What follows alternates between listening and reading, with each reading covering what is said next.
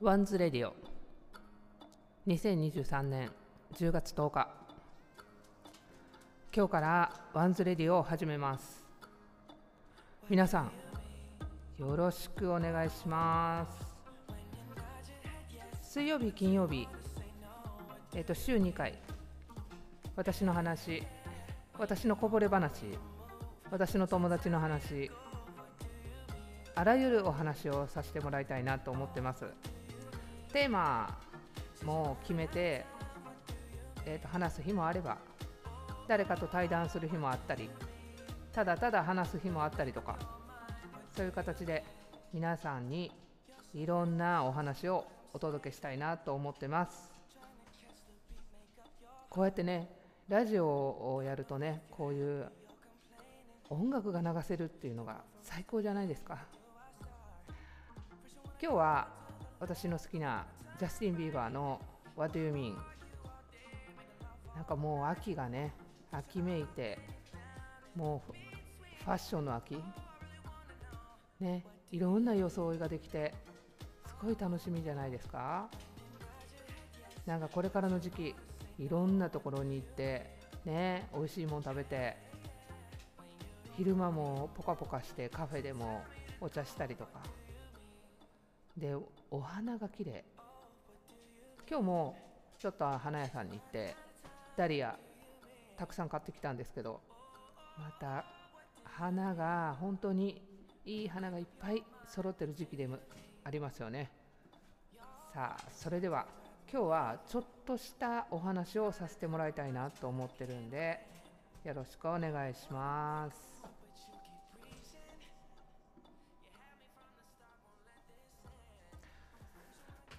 最近ちょっとある本にはまっておりまして。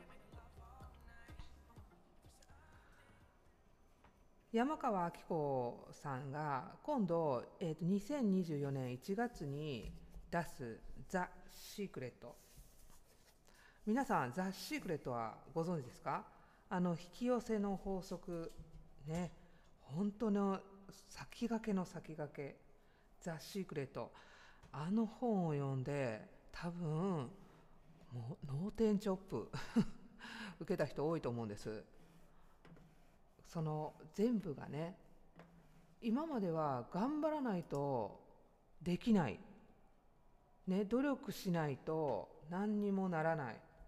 もうそういう世の中だったじゃないですか。この「ザ・シークレット」を読んでね全ては意識。そしてね自分の意思で全てが変えれるっていう。これを読んだ時にもううせろと。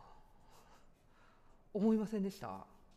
私はもうほんとびっくりしたんですよね。であのこの本の、まあ、翻訳をね山川光也明子夫妻がやったんですけれどもそれでですよ。この本の中で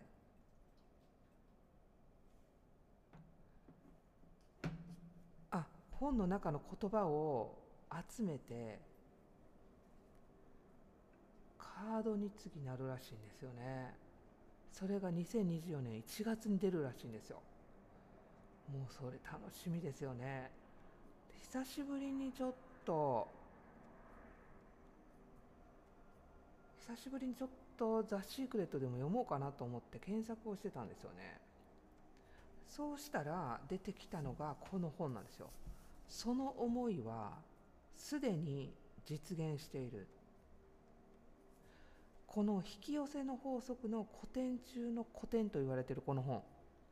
ネビル・ゴダードという人が書いてるんですけどこの「ザ・シークレット」のロンダ・バーンさんはこのネビルさんのこの本の大ファンらしいんですよね。そしてこのこの本がその「ザ・シークレット」の基礎になってるって言われてるんですよ。読めば読むほどですよ。えっていうことが多くてですね。あの私は最近あの直木マンのね、まあ、うちのねメンバーはみんな知ってると思うんですけど直木マンの秘密結社に入ってるんですけれどもあっちの方でね、えーと、ゲストで出てた矢作直樹さんという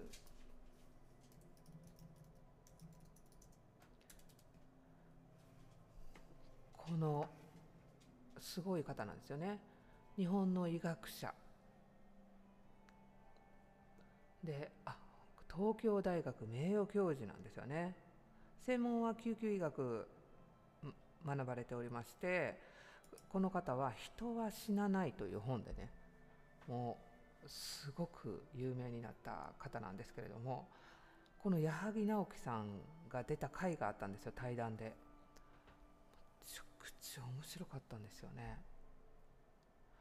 そしてこの矢作さんももちろんなんかやっぱりその数々の臨死体験の現場にね立ち会ってるうちに人の魂は永遠で肉体は滅んでも人は死なないっていうね、まあ、そういうのを見てたんですけれどももうこの矢作さん、まあ、本当数もうちっちゃい時から本当にすごく変わって変わってっていうかいやすごいんですよね。あの生き方についてすごく語られてる方でいや何が面白かったかってねやっぱ日本の歴史をすごくよくまあ調べて本当に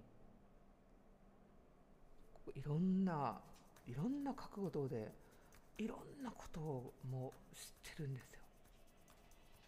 すごい面白かったんですよね。この中あの矢作直樹さんのねが言ってた日本古代日本っていうのは中今もう神道の中に入っている中今というね言葉があるんですけどこの日本人はこれから中今力を使って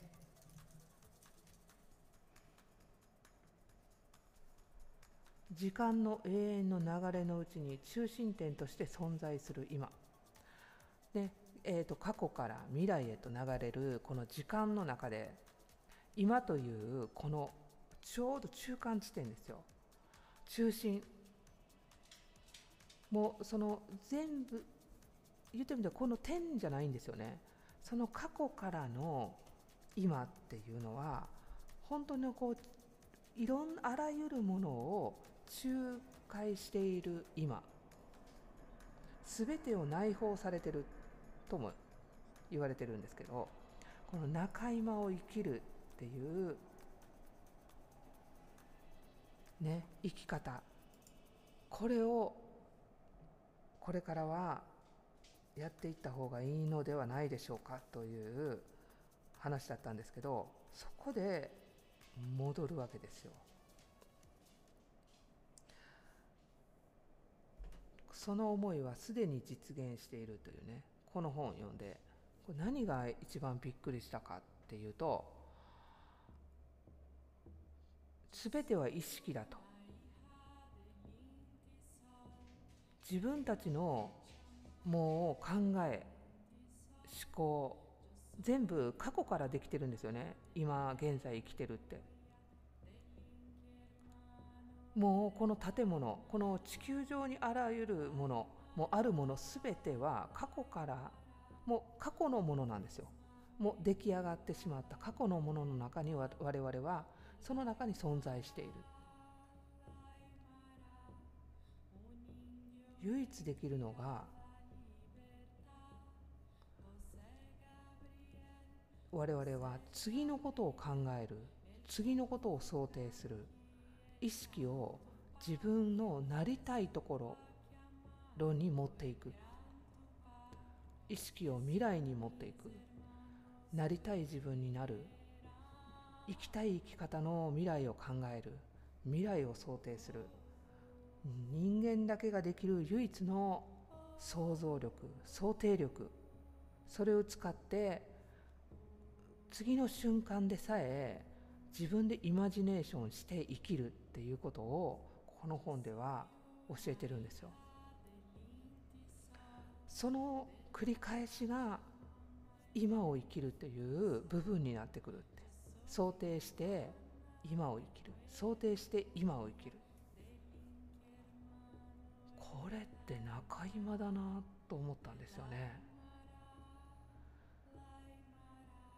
過去からもちろん未来にも流れてますけど放っといたら過去のことの方が割とまあ何も考えてなかったりとかしたら何も考えてない起こることっていうのは過去からの積み重ねのことをが起こってるわけです。我々が予想してこういうふうになりたい未来のことを想像して起こってるわけじゃないんですよね。大きな長い先の未来を考えてるより一瞬もうこの一瞬一瞬の次の未来が楽しくて自分が思い描くような未来になるとしたらどうでしょう？これの繰り返しが今に点を打っていくっていう生き方。まあ難しいですよね。毎瞬毎瞬考えないといけないですよ。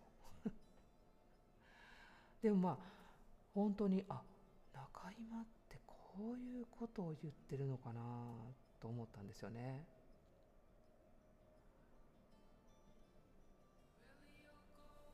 うん。神道の考え方なんですけど過去から未来へと流れてる時間の一部を指す。それが中今今私たちが生きているまさにこの瞬間が中今まあ瞬間って言っても瞬間って言った瞬間過去ですからね。いやなかなかこれは面白いなと思ったんですよ。どうでしょう。瞬間瞬間そのちょっと先のことを意識してあこうしたい。こうやりたい。あこんな本食べたい。こんな本読みたい。あこっちに行っとこう。ああれやっとこう。そうやって想定してどんどんどんどんそれを実行していったらどうでしょうね。簡単に多分直感力も使えるだろうし簡単に気がついたら自分らしく生きれてるかもしれない。先日シークエンス早友くんとあの神社インフルエンサーの八木くんそしてもう世界的建築家の片山正道さんそしてマネージャーの清水さんを入れてね都市伝説ランチ会っていうのをちょっと開催させていただいたんですよ。まあ本当面白い話がいっぱいいっぱい出たんですけどまだこのねお話はまた後日あたあのしっかり編集してお話しさせていただきたいと思うんですがその中で片山さんっていうのはやっぱり建築家なんでその今日明日のことをやってるわけじゃなくてこの未来を作るわけですよね。オーダーいただいオーダーしてそこからそのもう建築物もしかしたら土地からスタートしてそれをもうほんと形にしていく。5年10年かかるものはもうあるかもしれない。そしてねそこから点となってまたずっと使い続けるっていうねそういうこう風化しどんどん風化してもどんどんかっこよくなる、まあ、そういうお仕事をされてるんですけど。もう気も途方もない仕事なんですよね。細かいし。片山さんこういう仕事をやっててどうですかって聞いたんですよ。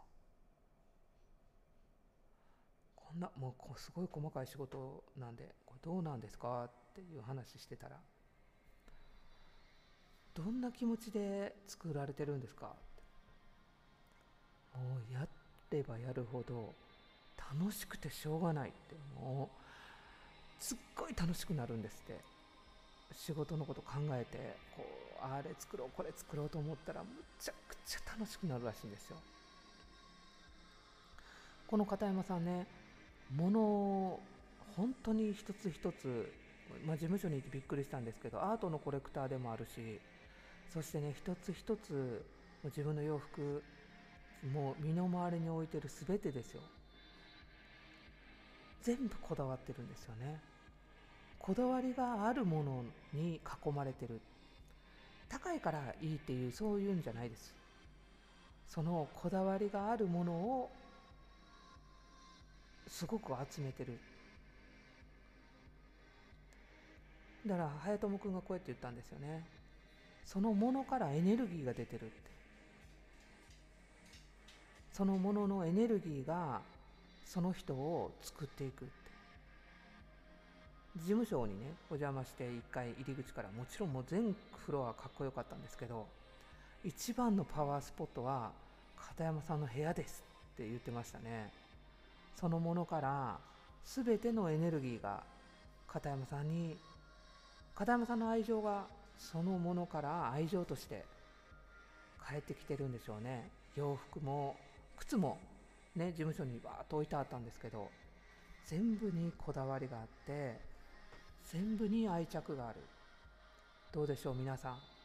皆さんの周りのもの大切にしてますか？そこからもうエネルギーがもらえると思ったらどうでしょう？そしてね話は元に戻るんですけどその片山さんがもう楽しくてしょうがない。もうやっててワクワクする。楽しくてしょうがないやっててワクワクするって。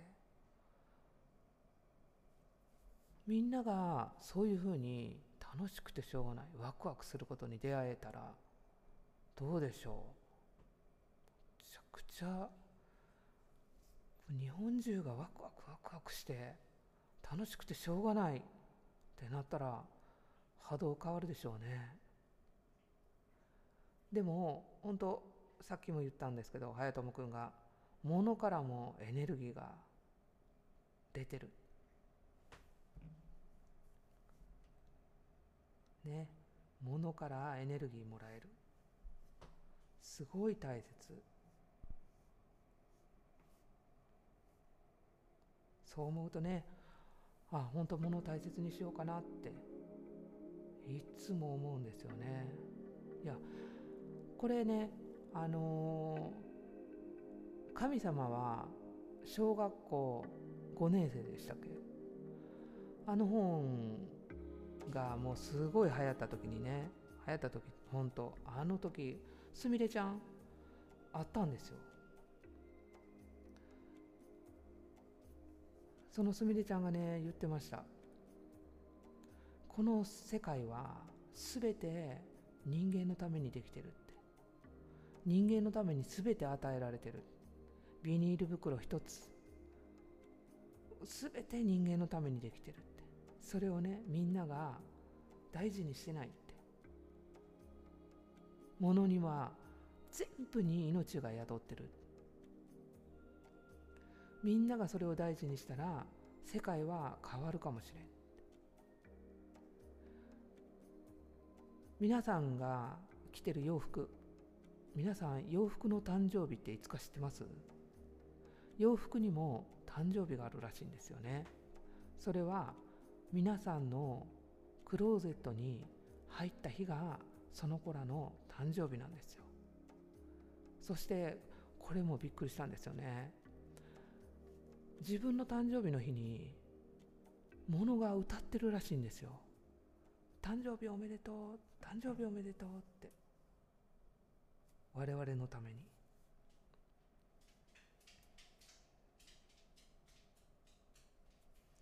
物がその人のためにハッピーバースデーって歌ってるらしいですよ。クローゼットの中の洋服がみんなに向かって歌ってるらしいです。それ聞いた時やっぱりもう本当にね捨てれなくなりました。まあ私の場合も捨てるっていうよりもあのあげてる。どうしてもあれの時は本当ごめんって言って捨てますけどあんまりね断捨離断捨離ってあんま好きじゃないんですよね。だって自分が気に入って買ったやつですからね。やっぱり大事に着ていきたいなと思ってます。さあみんなもう一回ちょっと自分の身の回りのものもうグラスも何でもですよ。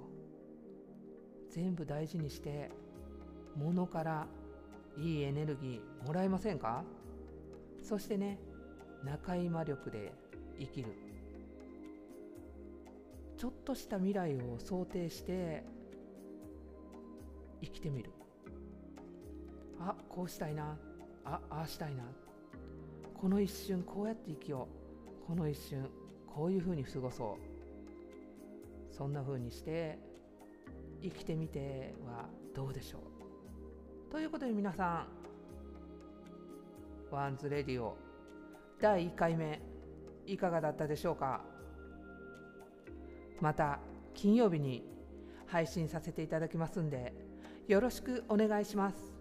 これもう撮り直し4回目。一発で決まりました。ということで皆さん良い一日をお過ごしください。中今力そしてね物を大事にする。そんな感じで生きていこうじゃありませんか。 Ones Radio。今後ともよろしくお願いします。ありがとうございました。